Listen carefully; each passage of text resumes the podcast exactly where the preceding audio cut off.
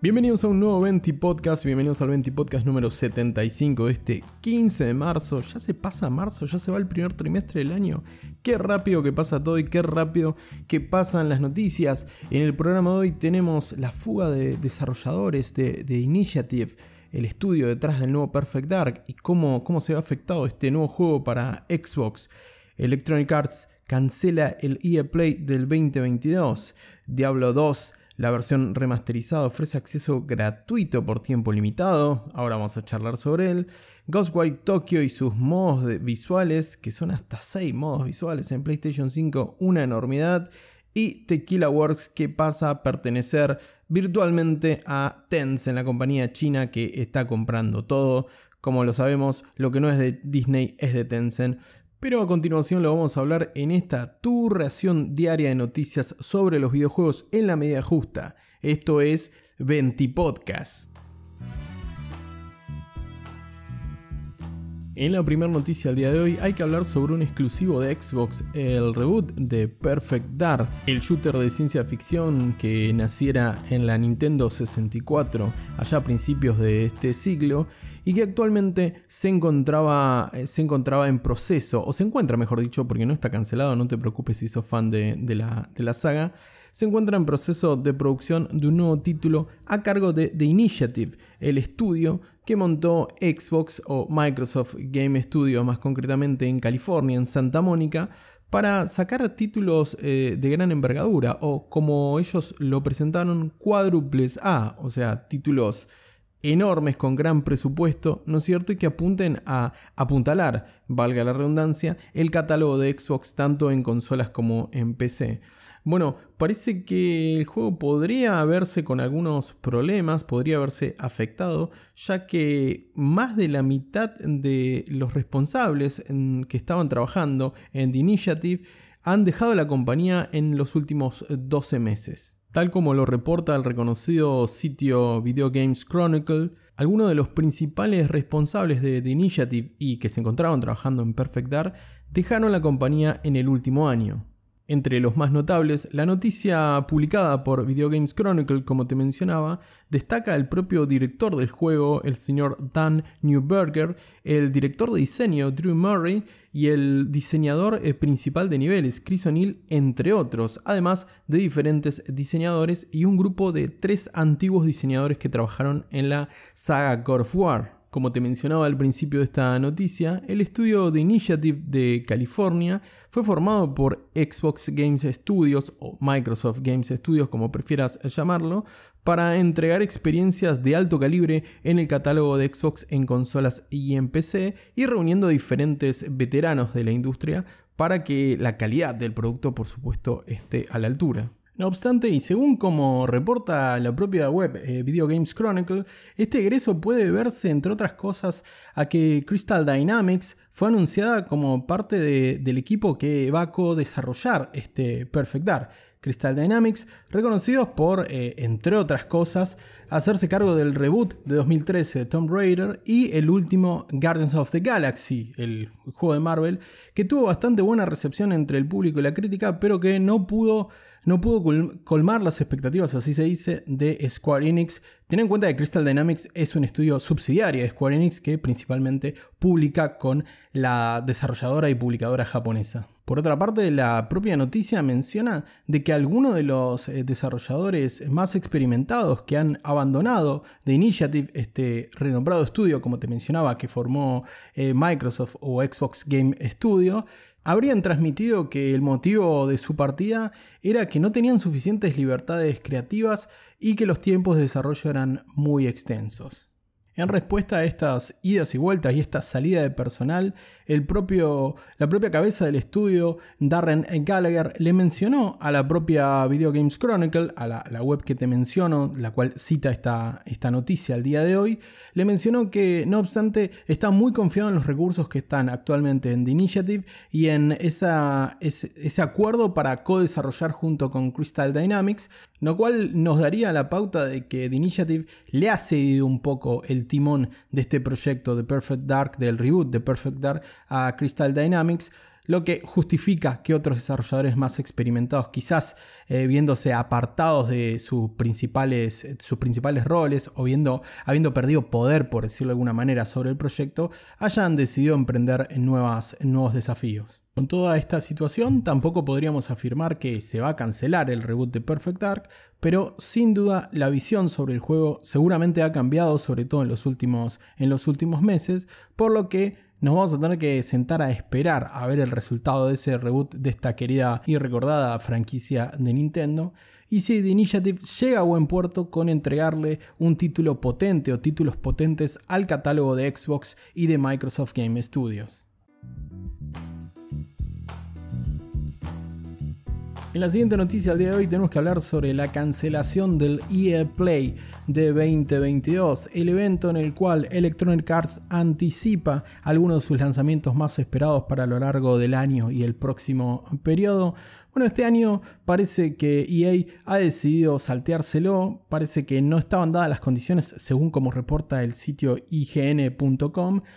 no estaban dadas las condiciones para que nos muestren un line-up lo suficientemente potente con las condiciones que EA esperaba, por lo que el evento que, que antecedía tradicionalmente hasta el inicio de la lamentable pandemia del COVID-19, el evento que antecedía a la E3 allá por los primeros días de junio, parece que este año no va a ser, o mejor dicho, no va a ser, ahí lo cancela y veremos si vuelve el año, el año que viene. Al parecer el estatus de los proyectos eh, como ser el remake de Dead Space, por ejemplo, o los próximos lanzamientos de Mass Effect o Dragon Age, todavía no están en condiciones de mostrarnos o anticiparnos algo en este evento que normalmente les dejaba probar a los fans en, persona cuando había, cuando había estos eventos presenciales, por supuesto, previo al COVID.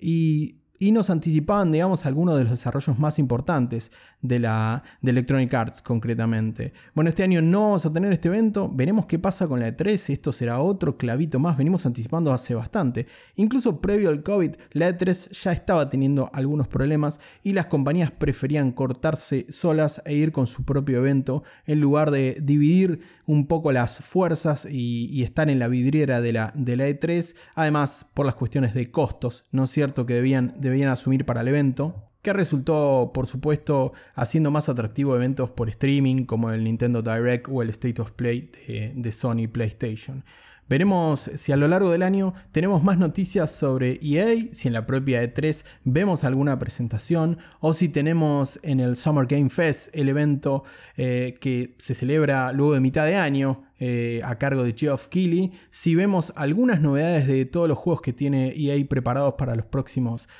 el próximo periodo, el resto de 2022 y 2023. Por ahora, un evento menos que tenemos en la cartelera, menos novedades de juegos de EA. El último fue el Dead Space, el remake, que tuvimos un evento la semana pasada, si no recuerdo mal, qué rápido que pasa el tiempo. Tenemos, tuvimos un evento, sí, sí, la semana pasada que anticipó muy poquito el próximo Dead Space y que solo mencionaba que lo veríamos a principios de 2023, así que entre enero y marzo deberíamos tener, crucemos los dedos a ver si tenemos ese remake de Dead Space finalmente. Tocará esperar en lo que resta del año por eh, novedades sobre las franquicias de Electronic Arts.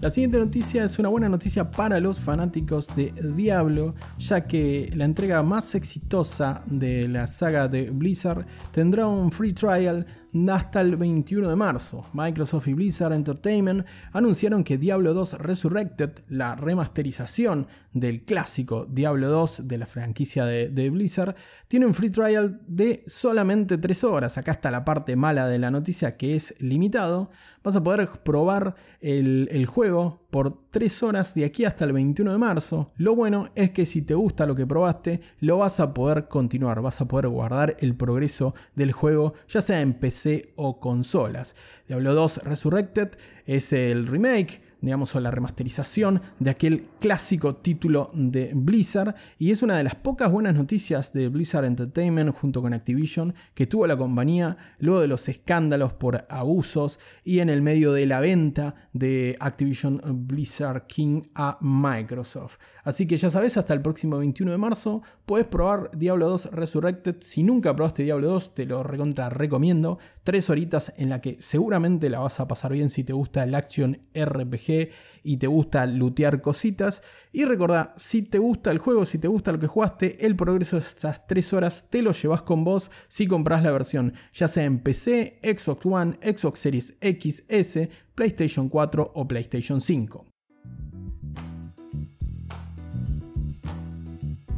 En la próxima noticia de este 20 podcast tenemos que hablar de una, no sé si rareza, pero estas cosas que solo permite el videojuego actual. El próximo título de Tango Games Works, Ghostwire Tokyo, que se va a estrenar el próximo 25 de marzo en PlayStation 5 y PC, en la consola de Sony va a tener 6 modos gráficos. Sí, una falta de uno o dos que nos aseguren la calidad en 4K en la mayor resolución posible, o la performance que priorice la tasa de frames por segundo, de cuadros por segundo. No, en este caso la gente de Tango Gamesworks eh, ha decidido poner 6 como para que el usuario de consola pueda decir lo que se le cante. Entre esta variedad de 6 modos gráficos, que me parece un despropósito en mi humilde opinión, se encuentran el Quality Mode, que es el que entrega la mayor tasa de resolución, apuntando al 4K y manteniendo activas las opciones de ray tracing, y los 30 frames por segundo eh, capados, digamos, está limitado a 30 frames por segundo porque eh, obviamente te entrega la mayor eh, calidad gráfica que puede entregarte la PlayStation 5, pero con un rendimiento de cuadros por segundo limitado, ¿no es cierto? Para mantener, como te digo, la mayor resolución posible y los efectos de ray tracing en, en el juego de Tango Gameworks. El siguiente modo es el Performance Mode, a diferencia del anterior, este reduce la tasa de resolución pero mantiene los frames a 60 cuadros por segundo para una experiencia un poco más, eh, más suave, más smooth sería el término, ¿no es cierto? No más rápida, pero sí por una experiencia más fluida. Ahí está, más fluida. Eh, en lo particular me encanta este, eh, los 60 cuadros por segundo, me parecería que deberían ser ley en el videojuego, pero bueno, es solo mi humilde opinión más teniendo en cuenta que es un título en primera persona. El siguiente modo, acá ya salimos de los modos tradicionales, es el modo High Frame Rate Quality, que es el modo de calidad a la máxima resolución posible de calidad gráfica, pero sin limitar los cuadros por segundo, a diferencia de Quality Mode el Quality Mode, perdón, el High Frame Rate Quality, eh, permite jugar el juego en cuadros por segundo variables entre 30 y 50, siempre buscando la máxima resolución, siempre apuntando al objetivo de 4K. El cuarto modo es el High, high Frame Rate Performance, todos son nombres espantosos, obviamente, todos nombres muy técnicos. Este es muy similar al anterior, al Frame Rate Quality, pero la diferencia radica en que en lugar de buscar la máxima resolución, mantiene una resolución baja, pero busca no limitar, no capar los 60 cuadros por segundo. Es decir, que el juego vaya a la máxima resolución que se pueda, no 4K por supuesto, pero que si tu monitor es de más de 60 cuadros por segundo, lo puedas, lo puedas disfrutar con, eh, digamos, a cuadros por segundo, a tasas de refresco más altas. Y en los últimos dos modos en el cual vamos a poder configurar eh, Ghostwire Tokyo en PlayStation 5 se encuentran High Frame Rate Quality V-Sync y High Frame Rate Performance V-Sync, que son básicamente los dos modos anteriores que priorizaban la, la, calidad de resolución gráfica pero sin limitar a 30 cuadros por segundo y el siguiente, el Frame Rate Performance, a más de 60 cuadros por segundo con la calidad gráfica que pueda sin apuntar a los 4K, pero en este caso haciendo uso de la tecnología de V-Sync de AMD para tratar de aliviar el tearing, es decir, la desincronización entre la tasa de refresco que reproduce la GPU o que puede producir la GPU respecto a lo que tiene tu display. ¿No entendiste nada? Eh, yo tampoco. La verdad no entiendo por qué en consolas se complican tanto metiendo tantos modos, sobre todo teniendo en cuenta los dos eh, que refieren a frame rate quality y frame rate performance que nos proponen tearing, es decir, que vamos a ver imágenes que posiblemente se desincronicen. Eso se puede arreglar eventualmente con un parche, ¿no es cierto?, que estabilice esos fallos o esos glitches, pero la verdad no entiendo cuál es el sentido de que esto llegue así digamos, al, consumidor final. Más teniendo en cuenta al consumidor de consola que sin subestimar a nadie, porque a mí me encanta jugar en consolas, que me des tantas opciones de seteo realmente Entrégamelo todo en un paquete más cerrado, entrégame la mejor opción posible eh, y vamos para adelante que quiero, que quiero jugar. Estas cosas de ajustes gráficos me parecen más propios del ambiente de PC, que es un consumidor que no es ni mejor ni peor, simplemente me parece, me parece diferente. Creo que la consola debería entregar lo mejor posible en las mejores condiciones. Claramente, esto ocurre también porque las desarrolladoras todavía no están duchas, por decirlo de alguna manera, con la generación de consolas actual y la tecnología de consolas actual, entonces se ven un poco estas, desprolijidades, por decirlo de alguna manera. Claramente, lo que sería excelente es que PlayStation 5 y Xbox Series X nos entreguen 60 cuadros por segundo a 4K o a un 4K rescalado, pero como las, las, consolas, tanto la de Microsoft como la de PlayStation, nos proponen potencia, se meten en estos berenjenales cuando no pueden entregar esa potencia que tanto, tanto han publicitado. No obstante, esperemos que el juego llegue en buenas condiciones, que mantenga una tasa de cuadros por segundo estables, al menos en sus modos más tradicionales, el quality y el performance, y que podamos disfrutar de una buena obra de parte de Tango Gameworks que se estrena el próximo 25 de marzo. Y además, abro un pequeño espacio para la tanda comercial publicitaria. Recordad que en twitch.tv barra estamos sorteando una key de Steam de Ghostwire Tokyo. Ahí sí empecé, lo vas a poder configurar como quieras y a lo que tu placa de video para que puedas disfrutar de la próxima aventura de terror sobrenatural de, la gente de, de, Tango Gameworks, los responsables por ejemplo de Evil Within, entre otros está el capo de Mikami y compañía a partir del 25 de marzo en PlayStation 5 con 6 modos gráficos para que elijas el que mejor se adapte a lo que se te cante. Y en PC te puedes llevar una key a través de twitch.tv barra Ahora sí, fin del espacio publicitario y fin de la noticia. Y en la última noticia del día de hoy hay que hablar sobre Tencent que se hace con otro estudio, o al menos se vuelve el accionista mayoritario de Tequila Works, el estudio español fundado en 2009 que nos supo entregar en la última década títulos tan destacados como Rhyme, como The Sexy Brutal, entre otros, y que actualmente se encuentra trabajando en el spin-off de League of Legends Song of Nunu junto con Riot Games. El CEO y cofundador del estudio español Raúl Rubio no tuvo más que palabras de elogio para con Tencent y destacó que esta nafta, por decirlo de alguna manera, este combustible, les iba a permitir seguir creciendo y seguir entregando contenido de calidad y nuevas IP en las que desean trabajar. Por otro lado, Pete Smith, representante oficial de Tencent Games Global, comentó que el trabajo de Tequila junto con su atención al detalle y su creatividad, ha resultado en juegos que han hecho la delicia a la audiencia alrededor del mundo, en palabras textuales del vicepresidente de Asociados y Acuerdos de Tencent Games Global, Pete Smith, como te mencionaba,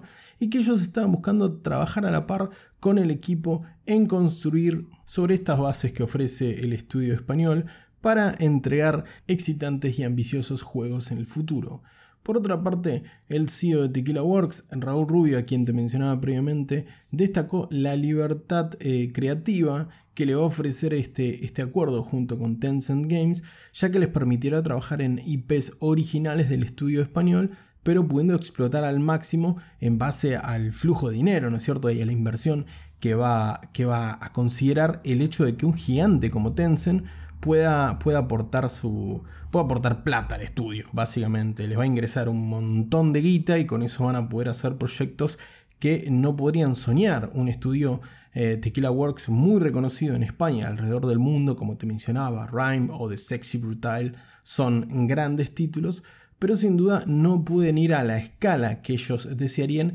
sin un, sin un inversor, ¿no es cierto? Y en este caso y en este caso se han asociado con Tencent Games, reconocido por tener a Call of Duty Mobile, a Arena of Valor, a PUBG en móviles, realmente el aporte de capital que puede significar para Tequila Works eh, Tencent es gigantesco. Veremos, por supuesto, si su libertad creativa no se ve coartada eh, por esto, no seamos pesimistas igual. Veremos si realmente qué surge de esta sociedad y qué es lo próximo que estará entregando Tequila Works, además del mencionado Son of Nunu, que está trabajando con Riot en ese spin-off de estos juegos de diferentes géneros, ¿no es cierto?, que están acrecentando el universo de League of Legends. Así que Bien por Tequila Works que encuentra un socio tan fuerte como Tencent, a pesar de que parece que el mundo se va a dividir entre Disney y Tencent próximamente y que toda esta eh, aglomeración, ¿no es cierto?, y consolidación del gaming, eh, hay que verla con ojos un poco cuidadosos, ¿no es cierto?, que no quede todo en manos de dos o tres cabezas, ¿no es cierto?, que determinen cómo tiene que ser el gaming, sino que le permitan y le den oxígeno a ideas tan creativas como los de Tequila Works y tantos otros estudios y tantas visiones independientes que le hacen tanto bien al medio.